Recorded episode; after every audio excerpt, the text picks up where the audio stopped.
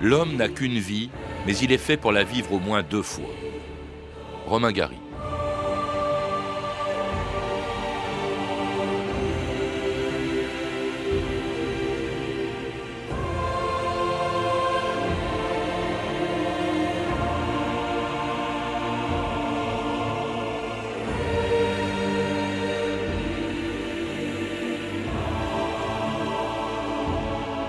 2000 ans d'histoire.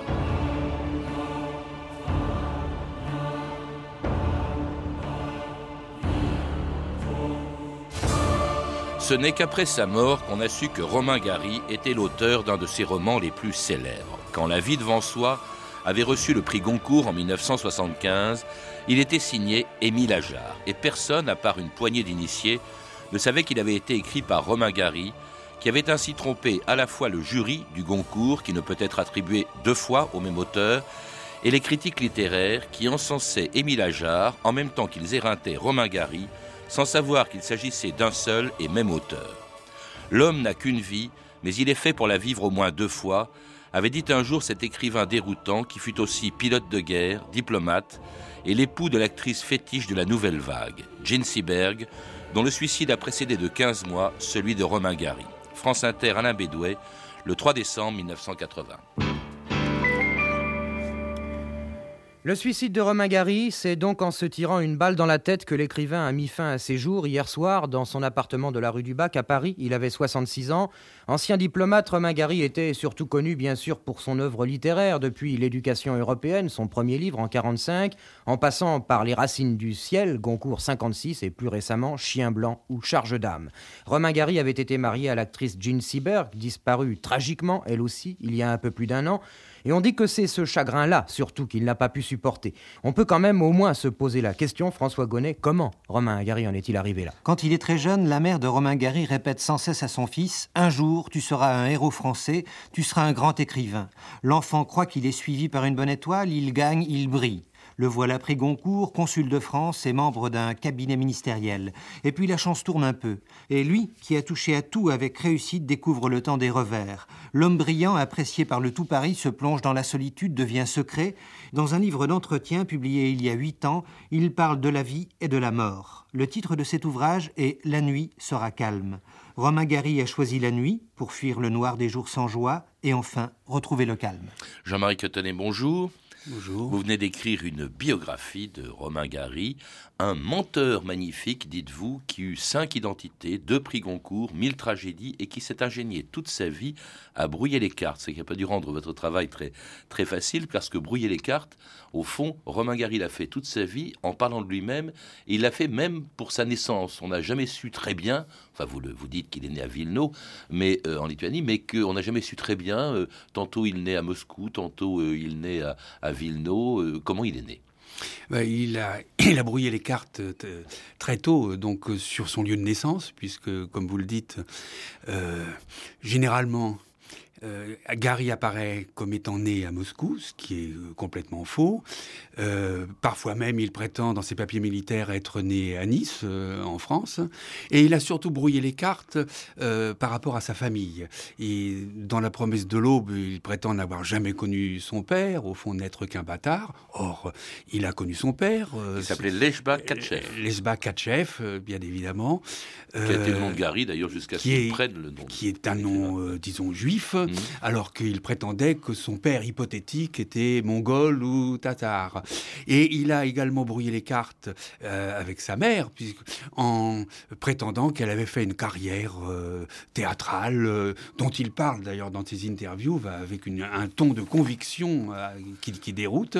Or, elle n'a jamais été actrice. Si, son, meilleur rôle à Madame Katchev, la mère de Romain Gary, c'est celui que Romain Gary lui fait jouer dans La promesse de l'aube. Hein. Ah, c'est magnifique ce qu'il écrit en parlant justement de, sa mère.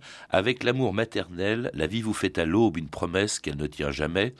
Après cela, chaque fois qu'une femme vous prend dans ses bras et vous serre sur son cœur, ce sont plus que des condoléances. On revient toujours gueuler sur la tombe de sa mère comme un chien abandonné. Oui, ça c'est Ah. magnifique. Mais sa mère aussi, il sait qu'il lui doit beaucoup, donc elle vient avec lui euh, à Nice en, en 1927. Elle, vraiment, elle s'est saignée aux quatre veines pour, euh, pour, pour ses études. D'après ce que l'on sait et des témoignages quand même de, ceux qui l'ont connu, oui, euh, le portrait qu'il trace de, sa mère euh, est relativement fidèle à ce qu'elle a dû être. Euh, certainement une, mère possessive, peut-être insupportable, mais vivant par procuration à travers euh, le destin euh, qu'elle imagine pour son fils. Un destin d'écrivain, il commence à écrire très tôt D'écrivain, oui, oui, il a, il a, écrit très très tôt. Euh... Il écrit des articles dans une revue qui s'appelle Gringoire, il a fait donc des études à Nice, à Paris, et puis alors il se trouve justement euh, en France au moment où se, dé se déclenche la, la, Deuxième Guerre mondiale. Et aussitôt, d'ailleurs, je crois que c'est dès le 17 juin, avant même l'appel du général de Gaulle, il quitte la France pour continuer à se battre dans, dans la France libre. Il n'est né, dites-vous, ni à Villeneuve, ni à Nice, mais dans la France libre. Oui, euh, il est évident que cet épisode de, la France libre est, fondateur de, du destin de, Gary, euh, indéniablement. Euh, il, quand, aura quand même passé euh, en 1945 sept années, sept années sous, sous, sous les drapeaux. C'est pas un aviateur euh, d'opérette. Hein, et il s'est engagé, il a un côté tête brûlée, euh, c'est sûr. Mais euh, il participe au combat euh, qui précède la, le débarquement, c'est-à-dire qu'on on bombarde les bases de V1 et de V2. Euh, bon. Mais il prend des risques, il n'est pas le seul d'ailleurs, il prend des risques énormes. Il, il joue le rôle de navigateur, euh, donc il n'est pas pilote, hein, mais il joue le rôle de navigateur, de navigateur bombardier, c'est celui qui déclenche le, mmh. le, les bombes.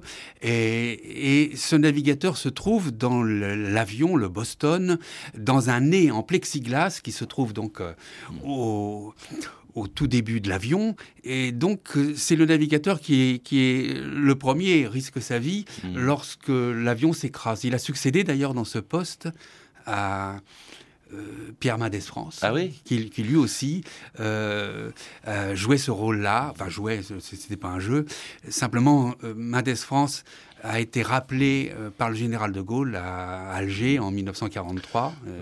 De, de, Gaulle, qui d'ailleurs qui est au courant des exploits de Romain Gary, puisque il fera de lui quand même, et c'était une distinction qui a été très rarement accordée, à peine à un millier de Français, oui. il a fait de Romain Gary un compagnon de la libération. Oui, bien sûr. Hein alors justement, cette France libre, donc il y participe activement, mais c'est également pendant la guerre qu'il écrit euh, son premier euh, roman, récompensé par la critique juste à la fin de la guerre, en 1945.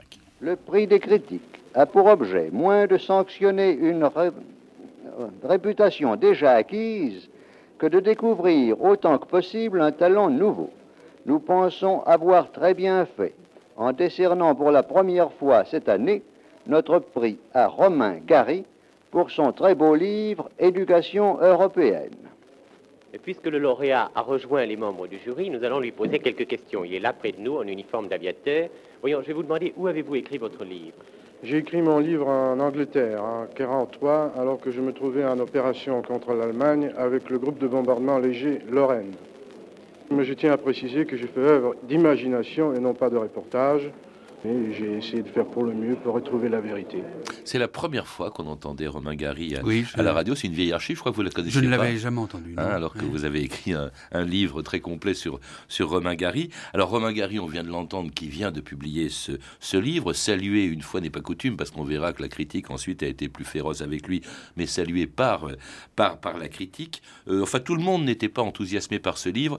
Euh, vous vous rappelez quand même qu'il y avait, dès le début, et ça, ça continuera longtemps après, euh, Jean-Marie Catonnet, il y avait euh, quelqu'un qui n'a pas salué du tout la critique de, le, pardon, le livre de Romain Gary, c'est Jean-Paul Sartre. Comment dirais-je, moi résistant, à cet ancien résistant que je me trouve point bon, que je ne trouve point bon son dernier roman sur la résistance?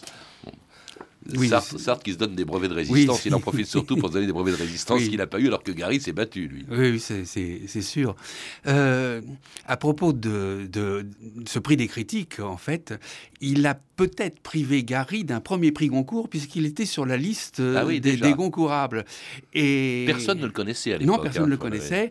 Et bon, bah, il, s'est consolé en ayant un deuxième prix Goncourt, enfin, il- en- un premier qui aurait pu être le deuxième, et, et puis il aura le troisième, ce qui, est, ce qui est On, exceptionnel. on le verra ça tout à l'heure. Alors ce livre est est un livre qui évoque la résistance en Pologne, alors qu'il n'y a jamais été. Il s'est battu ailleurs, partout, sauf en Pologne, qui est quand même euh, son, son pays, enfin qui est le pays euh, euh, où il est né. Bon, et puis et puis surtout en 45, c'est une année importante aussi, c'est celle pendant laquelle il entre au Quai d'Orsay, car comme Claudel, comme Morand, voilà un écrivain qui entre, de- qui, a, qui a été un diplomate pendant plusieurs années. Jean-Marie Catonnet, à quoi ça correspond un désir de sa part, à, des compétences aussi Vous dites qu'il parlait des quantités de langues. Oui, il était polyglotte. Euh, je crois que le problème s'est posé de sa carrière. Après sept ans dans l'armée, de 38 à 45, il n'avait pas envie de remplir, bien, qu'il ait eu le grade de capitaine. Alors il s'est présenté une opportunité. Je crois que c'est Geor- Georges Bidault qui avait créé, en tant que ministre des Affaires étrangères, euh, des concours de recrutement pour remplacer les diplomates vichistes. Euh, donc Gary a profité de l'aubaine. Mais ce n'est pas un hasard. Il il poursuit euh, euh, dans la diplomatie le combat qui avait été le sien dans la France libre, c'est-à-dire pour une Europe euh, libérée de la tyrannie, une Europe démocratique. Alors il va aller à, à Sofia, en Bulgarie d'abord, où il aura la cruelle expérience de, du- de la conception communiste de la démocratie populaire, puisque Elle est occupée. les, mais- les agrariens, le, le- le chef du parti agrarien sera exécuté, fusillé. Ensuite, euh, il ira à Berne, dont il n'a pas beaucoup de souvenirs. Il s'ennuyait profondément. Et il aura été porte-parole euh, à New York de la délégation de, de l'ONU. hein. Et surtout, surtout, euh, euh, consul général de France à Los Angeles, où alors, il trouve un rôle à, à la mesure de son, de son talent de comédien, un diplomate hollywoodien qui lui permettra de fréquenter le, le milieu du cinéma. Et puis aussi, d'ailleurs, il, va euh, brièvement, il est à, La Paz, euh, en Bolivie, justement, où il apprend qu'il a reçu en 1956 le, le prix Goncourt pour un livre qui n'a pas plu à tout le monde. À Paris, chez Drouin, les académiciens Goncourt ont fait connaître leur choix, au reste arrêté de longue date, sur Romain Gary, diplomate et auteur des Racines du ciel. Voici les livres que nous vous proposons ce soir et euh, nous commençons par, euh, une fois de plus, par Les Racines du ciel de Romain Gary pour euh, lui permettre de répondre à certaines critiques car il est de bon ton de dire que ce Goncourt-ci vraiment est très mal écrit. hein, c'est de bon ton de dire ça. C'est très exact, oui, c'est exact. Maintenant, j'ai l'impression vraiment d'avoir fait quelque chose puisqu'on m'attaque. Et puis, je dois dire que lorsque vous habitez l'étranger, à 10 000 km de la France, c'est une telle joie, un tel plaisir de voir qu'un livre, un roman peut soulever des polémiques profondes, des animosités, de haine, de rancune, des menaces. Euh, C'était vraiment terrible. Et puis je suis arrivé ici, ça m'est passé complètement. Je me sens comme un enfant joyeux qui vient de naître et qui vient de sortir de l'obscurité. Et oui, c'est avec Les Racines du ciel, plus qu'avec son premier roman, que vraiment la notoriété commence. Cela dit, il est effectivement critiqué, là encore, et puis il le sera de plus en plus au fil du temps. J'ai sous les yeux une critique de François Mauriac qui disait, en, en parlant des Racines du ciel, Je soupèse le volume, qu'il est gros, près de 500 pages à vue de nez. J'ouvre, je lis 10 lignes, je referme. Oui, c'est un roman euh, euh, épais, c'est vrai, euh, parfois confus. Romain Gary est un petit peu emporté par son, par son élan. C'est un roman très américain d'ailleurs, qui, qui reprend les, les techniques, euh, construit un petit peu comme euh, Citizen Kane, où le, le, le personnage central est aperçu par euh, des personnages secondaires et décrit, décrit comme tel. Un roman écolo, un des tout premiers, puisqu'il y prend la défense des éléphants d'Afrique. Oui, alors c'est une métaphore, bien évidemment, ces, ces éléphants sont la métaphore des, des droits de l'homme, mais c'est vrai qu'on pourrait dire, il s'est- il posé la question rétrospectivement, parce que le, le terme écologie n'existait pas, je crois, à cette époque, en, en tout tout cas, la, mode n'en était pas née. Euh, mais c'est vrai que c'est euh, le premier roman écologique qui s'interroge sur, au fond, le destin de la planète, de, la planète Terre, des menaces qui pèsent sur les espèces, au fond, menacées. Et les éléphants sont des espèces, c'est une espèce menacée comme les droits de l'homme, parce qu'il faut quand même pas oublier que c'est un roman métaphorique. Hein. C'est une période très faste hein, pour son œuvre, c'est peut-être ses, meilleurs romans, puisque juste après, il y a La promesse de l'eau, dont on a parlé, le récit au fond autobiographique de, son, de son enfance, il y a Lady L en 1958, et puis alors les reproches, les reproches, les critiques qui sont de plus en plus féroces. À quoi les attribuez-vous parlez, vous dites que parmi les raisons qui font qu'il est euh, assailli, éreinté par les critiques, il y a ce que vous appelez, aux yeux des critiques, le péché originel de Romain Gary, c'est son gaullisme.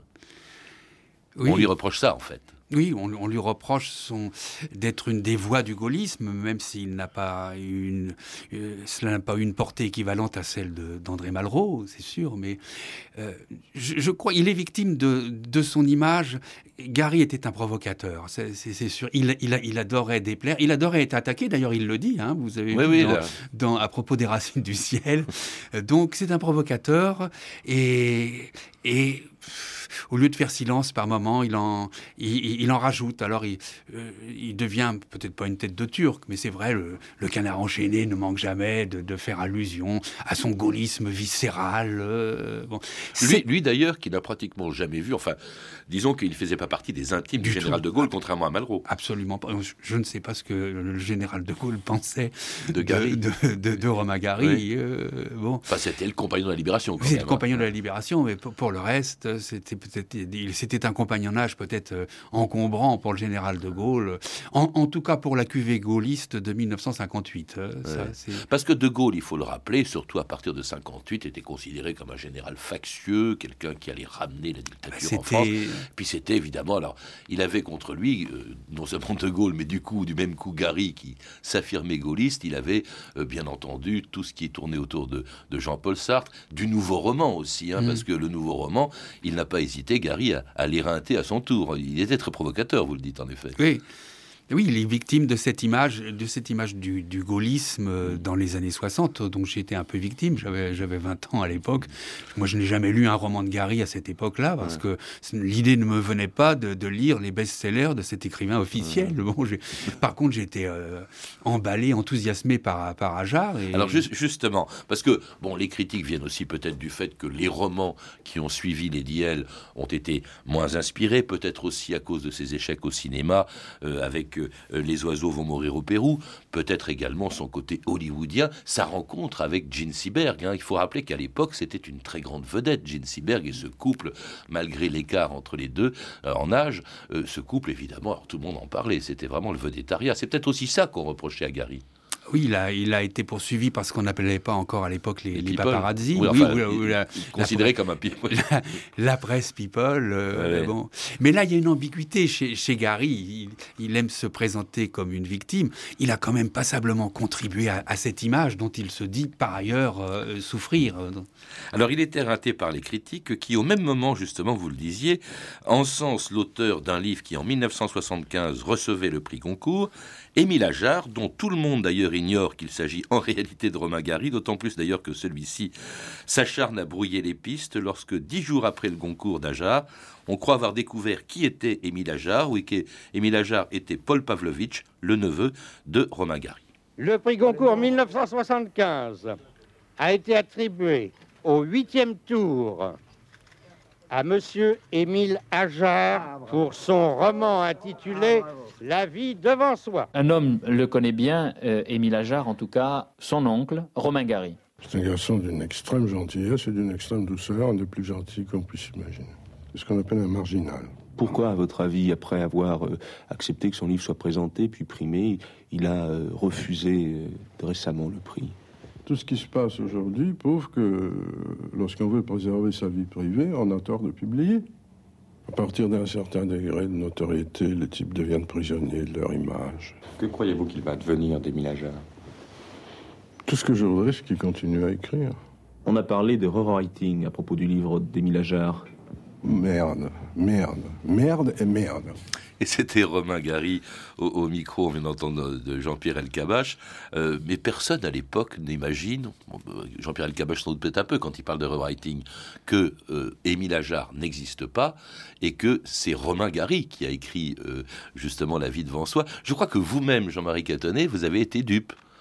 Oui, absolument. Parce que cette histoire de pseudonymie, elle n'est pas du tout typique. Euh, il, ne se contente pas de mettre un autre nom sur, la couverture d'un roman, il fait jouer le, rôle d'Émile Ajar par son petit-neveu, qui, incarne admirablement d'ailleurs ce, personnage. Et, peu à peu, Gary a été comme marionnettiste, a semblé avoir été euh, pris au piège de sa propre euh, marionnette, oui. Parce qu'il a quand même, ça c'est extraordinaire, on a rarement vu un canular pareil dans l'histoire de la, de la littérature. Il trompe le jury du Goncourt, puisque le Goncourt ne peut pas être attribué deux fois à la même personne. Donc les, les membres du jury ont cru qu'Émile Ajar n'était pas euh, Romain Gary, enfin on pensait, mm. pensait qu'Émile Ajar existait euh, véritablement. Et puis surtout, il se moque Gary. Il se moque des critiques parce que les critiques font un peu comme vous, c'est-à-dire que ils, se, ils, sont méchants, ils, sont, éreintent les bouquins de Gary en même temps qu'ils encensent ceux de Hajar, alors que c'est la même personne. Oui. Il va même, il va même plus loin. Et là, il y a quelque chose de, tragique dans le, troisième ouvrage de, Émile Ajar, euh, euh, Pseudo, et qui est une, sorte de récit-confession soi-disant de Paul Pavlovitch. il, il, Gary crache sur lui-même, c'est-à-dire euh, il se dépeint, lui, Romain Gary, sous le nom de Tonton Macoute.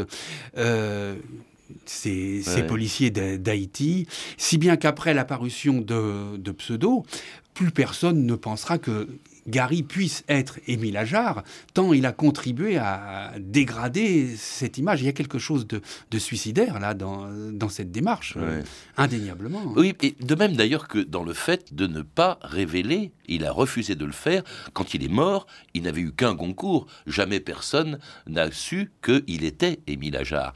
Et c'est quand même assez extraordinaire parce que, en principe, après un canular pareil, on ne rêve que d'une chose, c'est à dire je vous ai tous bien eu.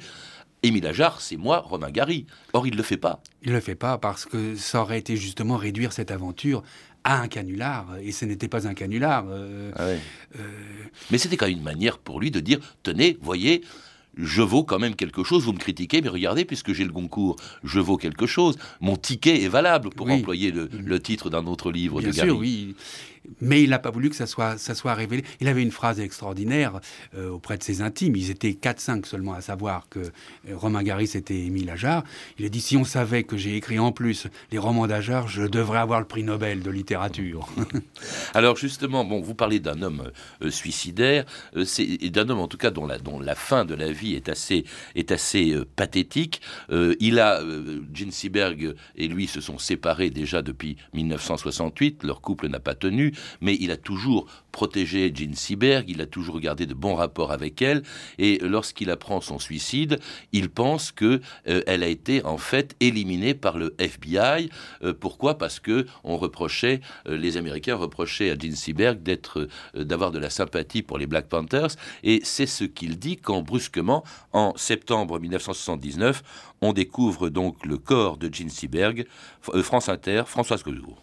Les policiers n'ont plus aucun doute maintenant. Ginsberg est bien morte, toute seule, dans sa voiture, dans une petite rue tranquille du 16e arrondissement et à deux pas de son domicile.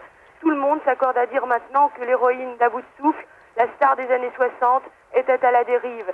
Ginsberg était dépressive ces temps-ci. Elle avait déjà tenté de se suicider une fois. Sans doute était-elle en train de vivre son boulevard du crépuscule. Vous savez, ce film qui raconte justement le déclin d'une star. Jean Seberg a été détruite par le FBI. Romain Gary. Voilà. Document. Le directeur du FBI, section Los Angeles. Sujet contre-intelligence, programme des nationalistes noirs. Black Panther Party. Nous voulons informer, faire passer dans la presse une information to cheapen her image, c'est-à-dire pour abaisser et pour salir son image, auprès du grand public. Note Gene Seberg a été le support financier des Panthères Noirs et comme tel doit être neutralisé. document officiel du FBI. Est-ce que vous croyez en cette thèse, Jean-Marie Catonnet, que justement Romain Gary défend après la mort de Ah, Ginsberg ab- Absolument. Là, il y a, il y a- il y a aucune euh, ambiguïté. Le FBI, euh, qui reprochait à Ginsberg que s- dans les années 70, au début des années 70, son engagement en faveur des, des Black Panther- Pan- Panthers, ouais. elle n'était pas la seule, d'ailleurs, parmi les artistes euh, hollywoodiens, mais elle a été peut-être le, plus- le plus loin dans, dans cet engagement parce que elle ne jouait pas Ginsberg, elle était d'une sincérité absolue. Le FBI a décidé de salir son, son, image euh, et la thèse de Gary, là, ne, ne- ne souffre aucun doute. On dit en tout cas que ça, la mort de, de Ginsberg l'a, profondément marqué. Lui-même va se suicider euh, plusieurs mois plus tard, quelques mois plus tard, un an, un peu plus d'un an plus tard, en décembre euh, 1980. Un homme qui, de toute façon, dites-vous, était suicidaire hein, euh, euh, depuis longtemps, euh, Jean-Marie Catonnet. Oui, son, ça c'est une image que l'on n'avait pas de lui, euh, mais son, entourage, notamment sa, sa première femme, le confirme. Dans euh, Romain Gary, un regard particulier. Euh, il faisait du chantage au suicide. C'est un homme dé- dépressif, mélancolique. Euh, il y a un, un très beau témoignage de William Styron sur son ami Gary. Par- racontant justement ces, ces- ces derniers mois où il, il est un peu l'ombre de lui-même. Euh, Oui, c'est un, c'est un homme suicidaire qui est en contradiction là complète avec l'image du, du macho, l'image de virilité qui- qu'il donnait de lui-même, le, le héros de la France libre, oui, dans lequel il se complaisait et qui est également une image réelle. Hein, il, ce n'est pas inventé. Il n'avait pas peur de mourir, mais de vieillir, dites-vous. Oui, c'est, c'est- c'est- c'est- il n'avait pas peur de mourir, puis- puisque et il en avait fait, il en avait donné la preuve. Mais euh, vieillir, oui, pour lui, était insupportable. Il a toujours dit qu'il ne voulait pas dépasser euh, euh, 60 ans. Euh, bon, il s'est suicidé à 66 ans. Euh, il en avait confessé la, il avait confessé cette angoisse dans un roman un petit peu racoleur, disons au-delà de cette limite, votre ticket n'est plus valable, où l'on a voulu voir un aveu de ses propres difficultés sexuelles, mais là n'est pas l'essentiel. C'est- C'est la confession que euh, cet homme était au, bout de sa route. hein. Alors il se suicide donc d'une balle dans la bouche le 2 décembre 1980. Ce n'est que plus tard qu'on a su qu'il avait eu de Goncourt, parce que ce n'est que plus tard, un an plus tard, qu'on a appris que Émile Ajar, c'était en fait Romain Gary. Qu'est-ce qui reste de lui, sa place dans la littérature française aujourd'hui, Jean-Marie Catonnet? Sa, sa place n'a fait que grandir. Ça, c'est, évident au- aussi. Euh, Gary était considéré de son vivant comme un auteur qui vendait, mais qui n'était pas un grand écrivain. Euh, le fait qu'on ait la révélation qu'il ait été également et Émile Ajar, dont l'écriture euh, constitue tout un travail sur le, sur le langage, là, c'est sûr que la place de Gary s'en est trouvée grandie et, aujourd'hui, il est sorti du purgatoire il est au, au sommet de sa réputation. Merci Jean-Marie Catonnet. Pour en savoir plus, je recommande la lecture de votre livre Romain Gary de Villeneuve à la rue du Bac qui vient de paraître aux éditions Actes Sud. À lire aussi Romain Gary à la, à la traversée des frontières de Jean-François Angouette chez Gallimard dans la collection Découverte. Vous pouvez retrouver ces références par téléphone au 32 30, 34 centimes la minute ou sur le site franceinter.com. C'était 2000 ans d'histoire la technique Éric Mainviel et Dimitri Grenov, documentation et archivina Emmanuel Fournier, Clarisse Le Gardien, Sophie Gilry et Franck Oliva, une émission de Patrice Gélinet réalisée par Anne Kobilac. Demain, dans 2000 ans d'histoire, une reine méconnue, l'épouse de Louis XIV, Marie-Thérèse d'Autriche.